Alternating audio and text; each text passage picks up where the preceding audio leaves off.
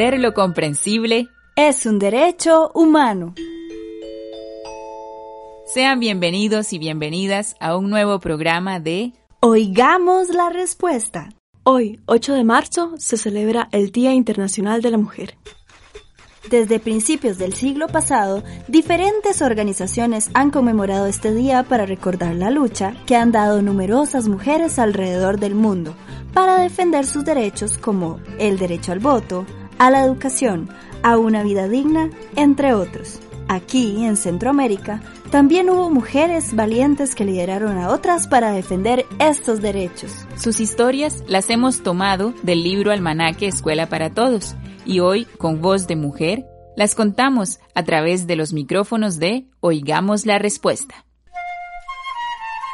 De esta manera, conoceremos la historia de Prudencia Ayala, una incansable luchadora por los derechos igualitarios de la mujer en El Salvador. También compartiremos la historia de la nicaragüense Sor María Romero, una vida religiosa entregada a los más necesitados. Además, aprenderemos sobre las valientes mujeres mayas que a través de sus vestidos tejen el tiempo.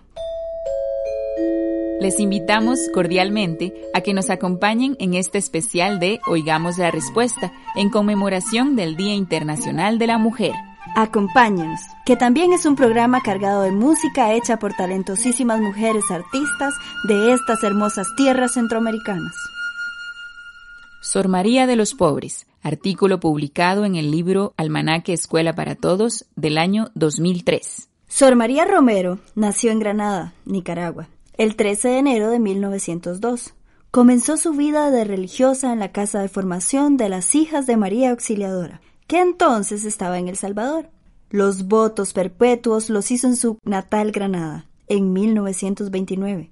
Dos años después fue trasladada a Costa Rica, en donde durante 46 años se dedicó a servir a Dios en los pobres y en los humildes. Sor María tenía un inmenso amor a Dios y a la Virgen María, y una fe profunda sin límites en la divina providencia y en María Auxiliadora. Decía que ella todo lo alcanza de su divino Hijo. Cuando imploraba su ayuda, decía, Pon tu mano, Madre mía, ponla antes que la mía. Y la Virgen siempre la escuchaba. Las ayudas llegaban en forma milagrosa, ¿Cuántas veces teniendo que pagar una cuenta y sin centavo en sus manos, llegaban a dejarle una contribución en agradecimiento a María Auxiliadora por un favor concedido, y era exactamente lo que tenía que pagar. Siempre recordaba a sus colaboradores. A todo el que venga a pedirles algo, denle, pero con amor, viendo en él a Cristo. Allí está el secreto, porque si se empieza a analizar, este necesita, este no, entonces no se ve a Cristo, sino al hombre. En una ocasión, Sor María tuvo necesidad de pedir un préstamo en un banco. Cuando le preguntaron quién serviría de fiador, ella respondió, La Virgen Santísima. Así de grande era su fe. Pero los bancos no entienden de esas cosas, y la casa de María Auxiliadora tuvo que responder por el préstamo. El plazo para pagar la hipoteca era de nueve años. Sin embargo, en solo tres años quedó cancelada. Sor María contaba. La divina providencia, por medio de la Virgen, nos dio con qué pagar al banco. A Sor María le tocó vivir una época de grandes sufrimientos, dificultades y contratiempos. En sus escritos cuenta que un día le pidió a María Auxiliadora que si era de su agrado que continuara con sus obras, le diera algo que hiciera no un milagro, sino muchos, y la Virgen le dio un agua milagrosa para curar enfermedades del alma y del cuerpo. Son muchísimos los testimonios de personas que aseguran haberse curado de una enfermedad o resuelto una situación difícil con el agua de la Virgen. En su afán por salvar almas y acercarlas a Dios, Sor María brindaba no solo ayuda material a los pobres, sino también ayuda espiritual a personas de toda posición, por las tardes, durante largas horas, atendía a quienes llegaban en busca de un consejo, un consuelo o una ayuda. Cuando le decían que estaba acabando con su salud, respondía No puedo negarme. Es un voto que hice al Señor. Un día tuve una gran pena sin hallar ningún consuelo. Llorando me arrodillé ante el altar y dije al Señor Te prometo, Dios mío, que en cuanto a mí dependa, trataré siempre de consolar al que sufre jamás se irá de mi lado una persona sin recibir una palabra de consuelo. Y Sor María lo cumplió hasta su muerte. Después de muchos años de trabajar sin descanso, viajó a Nicaragua para pasar unos días con su familia en una casa frente al mar, en Las Peñitas. El 7 de julio de 1977, contemplando las azules aguas, murmuró. Yo veo a Dios en cada gota de este mar. Qué bonito debe ser morir ante el mar. Esa tarde, cuando fueron a llamarla para ir a misa de cinco, la encontraron muerta en su habitación. En vida, estas fueron algunas de las obras que realizó Sor María Romero. Organización de oratorios en barrios y pueblos para enseñar el catecismo a miles de niños, y la fiesta de Navidad con reparto de ropa, juguetes y golosinas. Distribución semanal de alimentos a familias necesitadas y ropero para los pobres construcción de la capilla y la casa de María Auxiliadora para obras sociales, cursos gratuitos de cocina, repostería, tejido, corte y confección, manejo de máquinas de coser industriales y mecanografía. Hoy se dan clases de computación. Internado gratuito para jóvenes de escasos recursos, construcción de un dispensario médico para servicio gratuito, con laboratorio y farmacia, además de la construcción de tres ciudadelas para familias sin techo. Y ahora vamos a la música. Llega hasta nosotros la joven cantautora nicaragüense Seshia Ubau con su canción Las mujeres de mi tierra.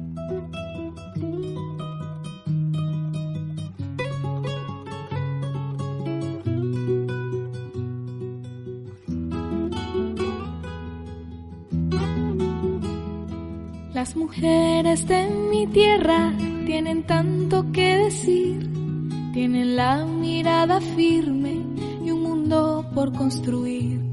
Llevan en su pelo largo un pañuelo y una flor y en sus manos van cargando cajetas de zapoyol. Hay una risa de niña en la cara silvestre que juega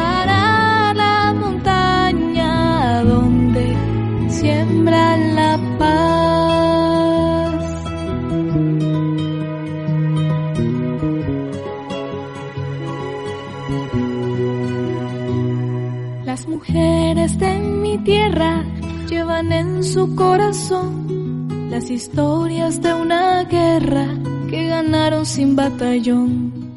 Y se saben los secretos de la luna con el sol para luego compartirlos con los nietos que tienen hoy.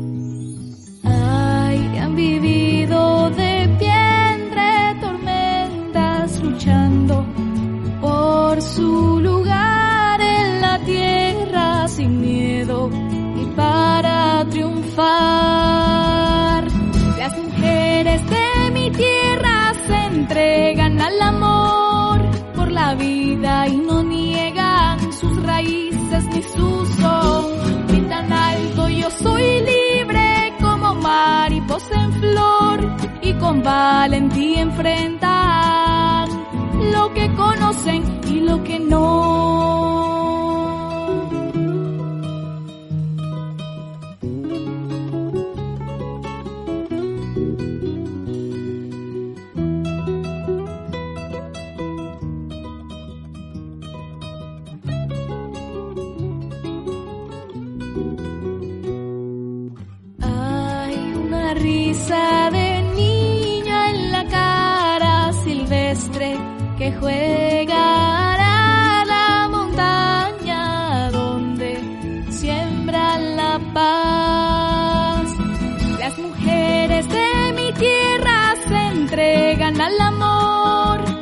Y no niegan sus raíces ni su son. Y tan alto yo soy libre como mariposa en flor y con valentía enfrentar lo que conocen y lo que no. Las mujeres de mi tierra se entregan al amor por la vida y no niegan sus raíces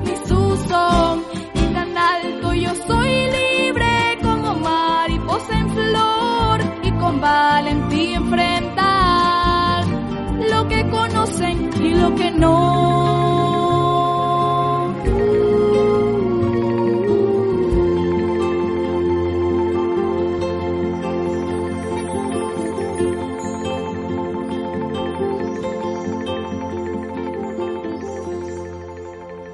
Volvemos de la música de Sesha Ubau y continuamos compartiéndoles este especial de Oigamos la Respuesta, en conmemoración del Día Internacional de la Mujer.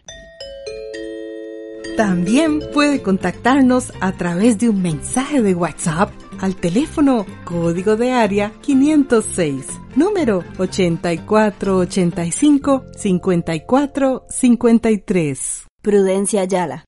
Artículo publicado en el libro Almanaque Escuela para Todos del año 2019. Prudencia Ayala nació en el pueblo de Sonsonate, en El Salvador, el 28 de abril de 1885, en una humilde familia indígena. Cuando la niña tenía 10 años, su madre, Aurelia, se trasladó al pueblo de Santa Ana para que Prudencia pudiera ir a la escuela.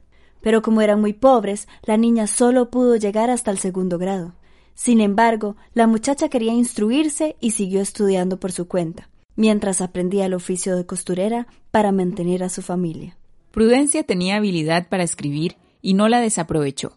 Se atrevió a publicar sus artículos en el Diario de Occidente, el más importante que había en su pueblo. En esos artículos opinó sobre temas poco conocidos entre las mujeres de entonces, como el feminismo y la Unión de Centroamérica. También escribió dos libros en los que dio a conocer sus pensamientos en temas políticos y sociales. Una de sus reflexiones dice La autoridad jamás debe apoyar injusticias ni pensarlo, porque se aparta del deber, ocasiona males a la sociedad y desprestigia al gobierno que desempeña. Otra frase de uno de sus libros es esta. Oh, la dicha que gozan los pueblos cuando están gobernados por esas antorchas luminosas que destruyen la ignorancia con la instrucción, para llevar a la nación por el camino del progreso. Desgracia fatal cuando se apodera del rebaño de la patria el murciélago que busca obscuridad. En 1919 la encarcelaron por criticar a un alcalde en un artículo de un periódico. En Guatemala también estuvo en prisión varios meses porque la acusaron de colaborar en la organización de un golpe de Estado. A esta mujer tan poco común y llena de valentía para decir la verdad, muchos la llamaron loca y fue objeto de las burlas y rechazo de algunos periodistas. Pero Prudencia no hizo caso de esos ataques. Siguió adelante con sus proyectos y en 1930 hizo algo que sorprendió a la sociedad salvadoreña de entonces decidió lanzarse como candidata a la presidencia de su país. Ella había estudiado las leyes salvadoreñas de esa época y sabía muy bien que no reconocían el derecho al voto femenino. También tenía claro que en la Constitución no se definía el sexo del ciudadano que podía tener derecho a elegir y ser elegido. En esa época, en su país y en muchos países del mundo, no se les reconocía a las mujeres el derecho a ocupar puestos políticos. El día que se celebraron en la capital las reuniones de los candidatos a la presidencia, Prudencia Ayala llegó con la intención de participar en ese encuentro. Según cuenta el Diario de Oriente, Prudencia vestía un traje azul y llevaba un bastoncito de bambú. Sonriente, bajó del carro en que viajaba y se dirigió al grupo de amigos y amigas que la guardaban. Entre los principales puntos de su programa de gobierno se incluía el apoyo a los sindicatos, procurar la honradez y transparencia en la administración pública, limitar la distribución y consumo de licor, respetar la libertad de cultos o religiones y reconocimiento de los hijos fuera del matrimonio.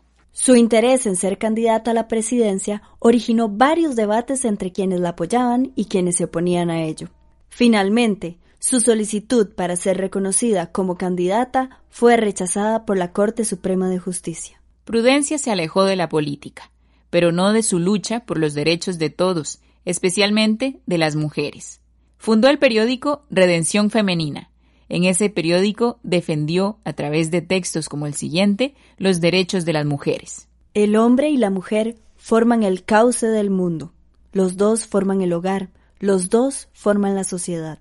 Los dos deben formar el concepto ciudadano y constituir las leyes democráticas contra la esclavitud. Los dos deben formar el gobierno. Prudencia Ayala falleció el 11 de julio de 1936. En honor a su lucha por los derechos de la mujer, la alcaldía de San Salvador nombró a la Cuarta Avenida Norte y Sur con el nombre de Prudencia Ayala. En mayo del 2014, el gobierno de El Salvador realizó una ceremonia en la que se condecoró simbólicamente a Prudencia Ayala por ser la pionera en la defensa de los derechos civiles y políticos de las mujeres salvadoreñas.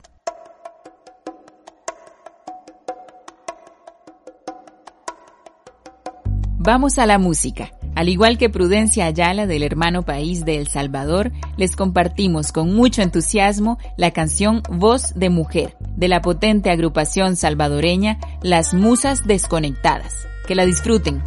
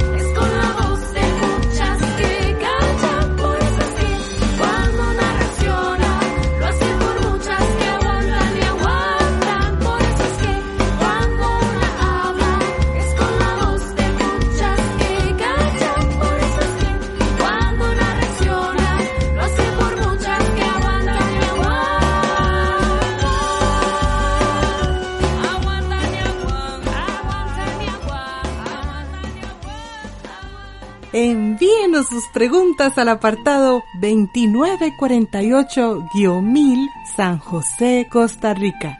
También nos puede contactar al correo electrónico isq.org o encuéntrenos en Facebook como Oigamos la Respuesta. Regresamos de la música de las Musas Desconectadas, agrupación musical compuesta por talentosísimas mujeres salvadoreñas. Y como parte de nuestro programa especial del día de hoy en conmemoración del Día Internacional de la Mujer, les compartimos a continuación el artículo del libro Almanaque Escuela para Todos del año 2005, titulado Tejiendo el Tiempo, donde conoceremos acerca de la ancestral tradición de las mujeres mayas de realizar sus propios vestidos cargados de simbolismos. Una abuela, su hija y su nieta están arrodilladas sobre sus esteras la madre y la abuela están tejiendo con hilos de colores en sus telares. La niña está allí para aprender. Aprenderá a seguir tejiendo la historia de su pueblo, que comenzó hace aproximadamente 4.500 años.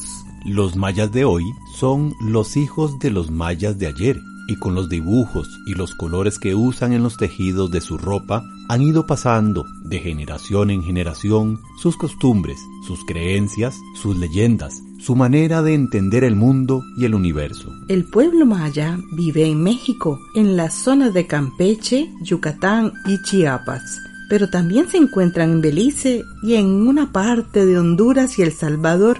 En Guatemala viven en todo su territorio unos 6 millones de mayas. Todo el pueblo maya está repartido en grupos distintos que se conocen con el nombre de particiones. Cada partición tiene su propio nombre, su propio idioma o dialecto, su propia forma de vestir y sus propias costumbres. Sin embargo, todos estos grupos tienen su origen en un tronco común. Sus prendas de vestir son verdaderos libros abiertos. En ellas se puede encontrar el pasado, el presente y la esperanza del futuro. Sin embargo, ese enorme conocimiento bordado en sus telas de algodón solo lo pueden leer ellos. Nosotros, los que no pertenecemos a ese pueblo, solo podemos acercarnos un poco a su mundo y admirar con respeto toda esa belleza y colorido pues estamos muy lejos de poder entenderlo completamente. Para el mundo maya, los colores tienen un significado especial. El color blanco es el norte, allí es donde nacen las nubes y la lluvia.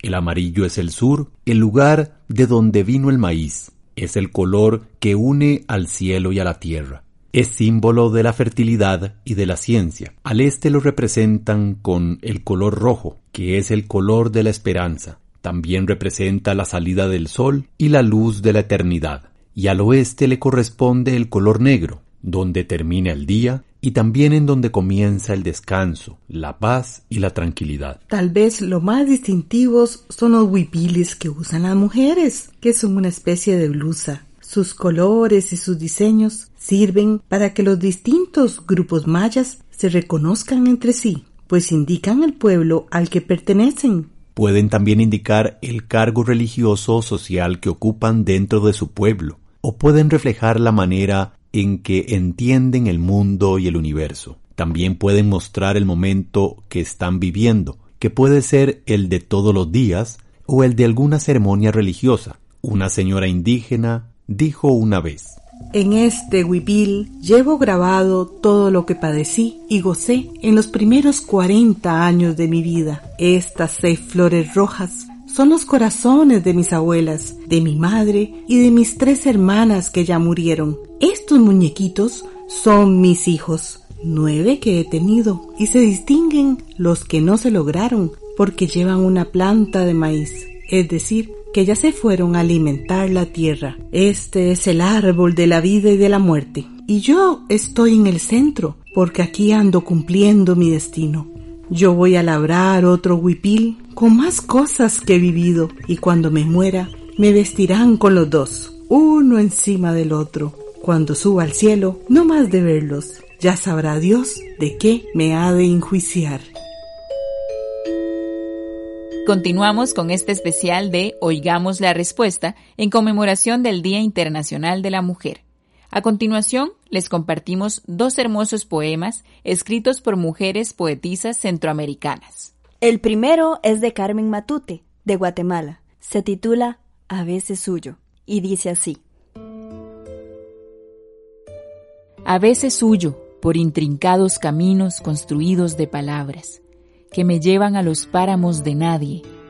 Durante breves momentos tiendo este precario puente hacia los otros, con las palabras que me crecen como ramas en la boca y me sacan de mi silueta de animal desnudo. Desde esta orilla solitaria agito mis palabras mínimas como banderas blancas, entregadas a un sueño, y por algún tiempo logro fugarme en las palabras, hermosas, como estrellas antiquísimas. Y para cerrar nuestro programa especial del día de hoy, en conmemoración del Día Internacional de la Mujer, les compartiremos el poema de la escritora salvadoreña Claudia Lars, titulado Palabras de la Nueva Mujer. Como abeja obstinada, exploro inefables reinos que desconoces, y al entrar en la memoria de tu corazón, señalo parajes virginales. Aquí la eternidad, modificando nuestro minuto. No puedo ser abismo, con luz se hacen viñedos y retamas. Pertenezco a la desnudez de mi lenguaje, y he quemado silencios y mentiras, sabiendo que transformo la historia de las madres. Mujer, solo mujer, ¿entiendes? Ni pajarita del necesario albergue. Ni alimento para deseosos animales. Ni bosque de campánulas donde el cielo se olvida. Ni una hechicera con sus pequeños monstruos.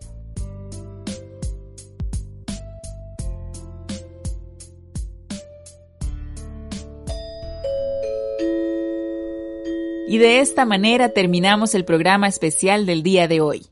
¿Conoce usted a otras mujeres que han cambiado la historia de sus pueblos y sus países? Escríbanos. Para nosotros será un gusto recibir sus historias y compartirlas con nuestros oyentes. Y así llegamos al final del programa del día de hoy. Los esperamos mañana en este su programa Oigamos la Respuesta. Mándenos sus preguntas al apartado 2948-1000 San José, Costa Rica. También puede enviarnos sus preguntas al correo electrónico isq.org o encuéntrenos en Facebook como Oigamos la Respuesta. Recuerde que comprender lo comprensible es un derecho humano.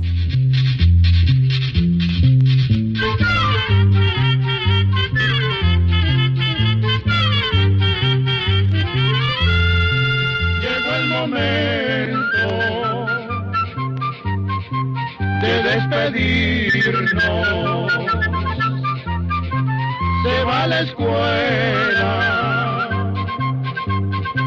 se va cantando